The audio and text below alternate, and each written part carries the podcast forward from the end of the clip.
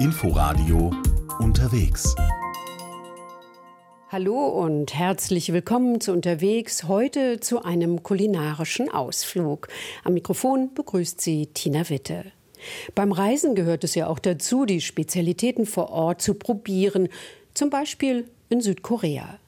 Der Stadtteil Gangnam gehört zu den hippesten in Seoul. Hier ist Wohnraum unbezahlbar. Ein Schönheitssalon reiht sich an den anderen.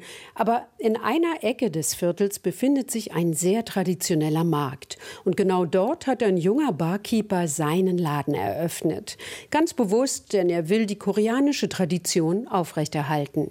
Unsere Japan-Korrespondentin Katrin Erdmann hat die Bar besucht. Draußen ist es noch hell, aber in der Jangseng Gonggang Wonbar, zu Deutsch Lang lebe das Gesundheitscenter, ist schon allerhand los. Der ungewöhnliche Name ist eine Erinnerung an die früheren Besitzer, die hier traditionelle Medizin und Kräuter verkauften. Und der Name ist in gewisser Weise auch Programm. Barchef Leo So steht hinter dem Tresen und bereitet den Cocktail The Mirror, Spiegel zu. Das Besondere ist, dass dafür zwei Sorten Alkohol verwendet werden. Ein besonders feiner Soju, koreanischer Reisschnaps und ein traditioneller koreanischer Likör. Dazu frischer Zitronensaft, hausgemachter Hibiskus und Glockenblume, die auch in der traditionellen Medizin verwendet wird. Dann noch süßer Wermut und Rhabarberwasser. Doch nicht nur bei den Zutaten setzt der junge Barkeeper, der schon in vielen großen Hotels gearbeitet hat, auf koreanische Traditionen. Für einige Kreationen, wie eben den Spiegeldrink, hat er sich mit lokalen Künstlern zusammengetan. Der wird nämlich in einem extra angefertigten historischen Schminktischchen serviert. Der ist einem aus dem 14. Jahrhundert, als Korea noch ein Königreich war, nachempfunden. Der Spiegel oben hat ein Loch für den Strohhalm. Dahinter steht dann der Drink. Unter den Spiegel hat man früher die Kosmetikartikel reingelegt. Hier liegen jetzt aber vertrocknete Blüten als Symbol für die innere Schönheit. Dahinter steht, beim Trinken schaust du ständig in den Spiegel und fragst dich, ob du gut aussiehst. Dabei ist deine innere Schönheit schon am Verfallen. Barchef Leo will damit Kritik an der plastischen Chirurgie äußern, die im Gangnam-Viertel in Seoul allgegenwärtig ist. Beim Trinken hüllt ein sanfter Räucherstäbchen Duft Nase und Gesicht ein. Zeit, um ein bisschen über sich selbst nachzudenken. Die gut besuchte Bar soll auch für den traditionellen Markt drumherum eine Hilfe sein. Deshalb kauft Leo dort einen Teil seiner Waren, die zum Teil kurios sind. Zum Beispiel für den Drink Samyetang, der damit so heißt wie die typisch koreanische Hühnersuppe. Der Geschmack ist sehr koreanisch. Neben zwei verschiedenen Sorten von Whisky gehört auch eine sechs Stunden gekochte Hühnerbrühe dazu. Und wird ganz stilecht mit koreanischem Ginseng und koreanischen Datteln dekoriert serviert. Die Hühnersuppe passt auch insofern gut, als dass sie in Korea als besonders gesundes Essen gilt. Passend zur Gesundheitsbar besteht die erste Seite der Menükarte übrigens aus alkoholfreien Cocktails. Wir wollen hier für eine gesunde Trinkkultur und einen verantwortungsvollen Umgang mit dem Trinken werben.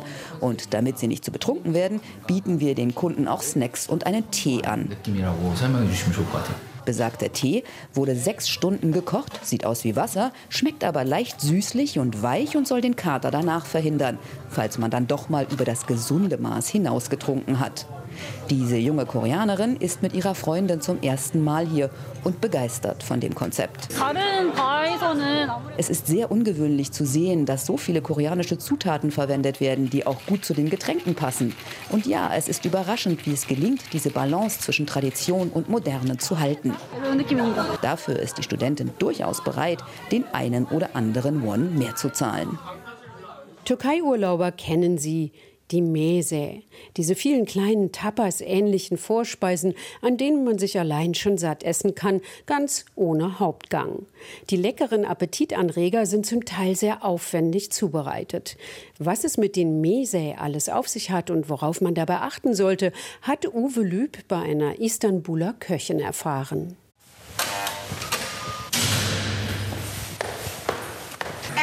Nurgül empfängt ihre Mese-Kochschüler in ihrer Wohnung in Üsküdar, im Istanbuler Stadtteil auf der asiatischen Seite. Sie hat alles vorbereitet. In der kleinen Küche stapeln sich die Einkäufe. Auberginen, Tomaten, Zwiebeln, Kräuter, Knoblauch, Reis, Huhn, Mangold, Schrimps, Käse, Alles wird gebraucht für unsere zehn oder elf Messe, wenn wir genug Zeit haben. Elf werden es am Ende und das ist nur eine ganz kleine Auswahl, sagt sie, denn es gäbe viel mehr. Mehr als 500, weil es sieben Regionen mit jeweils eigenem Klima und eigenen Produkten gibt. Die Vielfalt ist also endlos. Bevor es ans Kochen geht, erklärt Nurgül aber erstmal das Wesen der Mese. Eigentlich sind es keine Vorspeisen, sagt sie, sondern kleine Appetithappen, die man in geselliger Runde bei Rake immer mal zwischendurch isst. Es geht nicht darum, satt zu werden, sondern einen langen Abend zu haben. Wir fangen zum Beispiel abends um 8 an und dann geht es mindestens bis Mitternacht oder 1 Uhr morgens. Wichtig ist es, zusammen zu sein und sich zu unterhalten. Reden darf man an so einem Abend über alles, sagt sie, außer über Liebe und Politik. Denn der Anis-Schnaps Rake könnte einen unvorsichtig machen, sagt Nurgül und lacht. Daher prostet man sich auch zu mit dem Wunsch Cherefe auf die Ehre. Genau genommen soll es an die eigene Ehre erinnern, damit man nicht zu viel trinkt. Wenn du schon angetrunken bist, trink nichts mehr, sonst könntest du deine Ehre verlieren.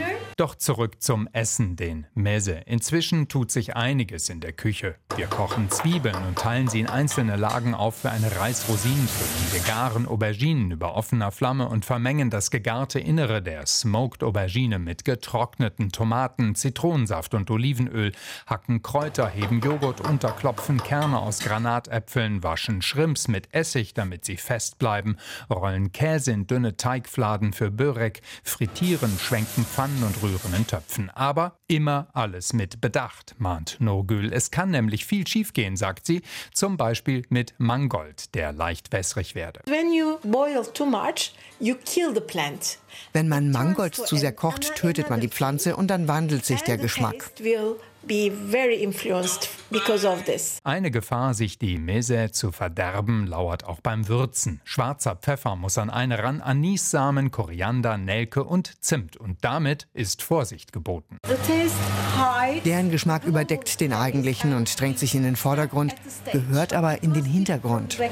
Nach vier Stunden Kochen stehen tatsächlich elf Mese vor uns. Von frittierter Leber albanischer Art über eine Paste aus Huhn und geriebenen Walnüssen mit getrockneten Tomaten bis zu einer überbackenen Paprika-Pilz-Schrimpspfanne. Für Nurgül war das alles einfach. Ganz so einfach zu lernen war das allerdings nicht. Sie musste halt, sagt sie. Nach der Trennung ihrer Eltern lebt sie als Elfjährige allein mit ihrem Vater, den sie bekochen muss. Gleichzeitig ist sie eine ehrgeizige Schülerin. Damals habe ich gelernt, schnell und praktisch zu sein. Das war Leben. Yeah, it was life. Später arbeitet Nogül für eine Firma, die Arbeitskleidung nach Deutschland exportiert, nach Sindelfingen und zieht zwei Töchter groß. Als Rentnerin macht sie erst mit den beiden ein Café auf. Heute bietet sie ihre kleinen Mese-Kochkurse über Airbnb an. Während des Essens reden wir dann übrigens doch über Politik, aber das gehört ja hier nicht hin. Die einen schärfen gern ihr Essen nach, andere können zu viel Schärfe nicht ab, besonders wenn sie von der Chilischote kommt. In New Mexico im Südwesten der USA hat Chili eine ganz besondere Bedeutung, berichtet Arthur Landwehr. Erntezeit in der Wüste New Mexicos. In riesigen eisernen Trommeln mit Gasbrennern rösten grüne Chilischoten, denen man so die feste Haut entfernt. An Verkaufsständen stehen Menschen Schlange bei ihrem Lieblings-Chili-Farm. Chili macht wirklich süchtig. Wenn jemand nach New Mexico zieht und Chili kennenlernt, dann ist das dieser Geschmack, dieses Gewürz, das süchtig macht. It's just one of those flavors of spices that is addicting. Lucinda Luhan betreibt eine Chili-Farm in Las Cruces im Süden New Mexicos. Die Schoten lieben es heiß und trocken, das perfekte Klima also. Und wen man auch fragt, jeder behauptet, sofort schmecken zu können, wo die Chili gewachsen sind. So there was a lot of volcanic activity. I really think it's in our soil where we just are able to grow such delicious chili. It's just more flavorful. Hier gab es viel Vulkanismus. Ich glaube wirklich, dass es am Boden liegt, dass wir hier so delikaten Chili anbauen. Mit viel mehr Geschmack. Fragt man New Mexicans, was New Mexico ausmacht, dann steht Chili ganz oben auf der Liste. Dieser grüne Chili oder reif und getrocknet rot ist die Basis für die traditionelle Küche dieser Region geworden, hat sich vermengt mit den einheimischen Zutaten. Die Kochbuchautorin Cheryl Alter Jameson. Und dann ist Chili nicht gleich Chili. Einer, der das genau weiß, ist Paul Bosland, emeritierter Professor am Chile-Institut der Universität von New Mexico in Las Cruces. Er geht mit mir durch das Versuchsfeld, auf dem Dutzende Sorten wachsen. You've heard of jalapenos. We just talked about the chili negro, chili uh, colorado, pasilla und viele von ihm gezüchtet. Es gibt riesige Geschmacksunterschiede und jede Sorte hat ihr eigenes Profil an Schärfe. Die Menschen gewöhnen sich an das, was sie mögen. Und nichts ist falsch daran zu sagen, ich mag es mild oder scharf. Das ist einfach eine persönliche Vorliebe, wie beim Salz. Chili im amerikanischen Südwesten wird denn auch gehegt und gepflegt wie anderswo Wein. Über Jahrgänge, Herkunft und Bodenbeschaffenheit diskutiert man wie anderswo über Vorzüge des einen oder anderen Pinot Noirs. Oder wie bei Äpfeln fragen die Menschen nach einer ganz bestimmten Sorte, die sie lieben. I want New Mex Joey Parker. I want New Mex Big Jim. Just like you can do now with apples. Den Schärfegrad von Chili kann man ganz genau messen, so wie Öchsele beim Wein. Der Stoff Capsaicin, der sich in den Adern an der Innenseite der Frucht befindet, verursacht das Gefühl von Schärfe im Mund oder sogar an den Händen, wenn man sie anfasst. Die Einheit heißt Scoville und liegt zwischen 15 für eine Paprika und mehreren Millionen für die schärfsten Chili. Und es gibt einen Grund, so Paul Bosland, warum Chili tatsächlich manche süchtig macht. Die Schärfe verschwindet aber nicht der Stoff, der sie verursacht hat. Was passiert ist, dass der Körper Endorphine ausschüttet, um den Schmerz zu blockieren. Endorphine sorgen bei uns für ein Wohlgefühl. Wir essen etwas, bei dem wir uns wohlfühlen. Und davon wollen wir mehr. Pepper High nennen Wissenschaftler diesen euphorischen Zustand nach dem Genuss von Chili. Die Weisen aus dem Morgenland brachten dem Jesuskind Geschenke, Gold, Myrrhe und Weihrauch, so die christliche Überlieferung. Bis heute gilt Weihrauch als Gottesduft und wird in verschiedenen christlichen Kirchen eingesetzt, aber auch für Aromaöle und vieles mehr. Die Wiege des Weihrauchs liegt im Süden des Oman. Miriam Staber war dort. Mit einem schwarzen Erntemesser wird die Rinde des Weihrauchbaums vorsichtig aufgeklopft. YouTube-Videos aus dem Wadi Dauka im Süden des Omans zeigen, wie weißes, milchiges Harz aus dem Holz quillt. Die traditionelle Art und Weise, wie das Harz geerntet wird, hat sich in den letzten Jahrhunderten nicht sehr verändert. Die Arbeiter nutzen einheimische Werkzeuge und schälen die äußerste Rinde des Baums ab. Dann, nach etwa 25 oder 26 Tagen, klopfen sie die gleiche Stelle am Baum nochmal auf. Dann folgen noch weitere Erntephasen und es kommt immer mehr Harz heraus. Erklärt der omanische Weihrauchexperte Ahmed bin Amr al-Awed einem französischen Fernsehsender. Dreimal müssen die Weihrauchbäume aufgeklopft werden, bis das wertvolle Weihrauchharz herausfließt. Früher wurde Weihrauch in Gold aufgewogen, auch heute gilt er als teuer. Weihrauchbäume wachsen nur in wenigen Regionen der Welt, weil sie ein spezielles Klima brauchen. Hier bekommen sie sowohl feuchten Wind aus Südostasien als auch trockenen Wind von den Wüstengebieten der arabischen Halbinsel. Die katholische und vor allem die orthodoxe Kirche verwenden Weihrauch in ihren Gottesdiensten. Während der Priester betet, schwebt eine süßlich riechende Wolke durch die koptische St. Markus-Kathedrale in Alexandria in Ägypten. Immer wieder füllt er das Weihrauchfass auf und schwenkt es, sodass der Rauch zwischen den Säulen des Kirchenschiffs aufsteigt.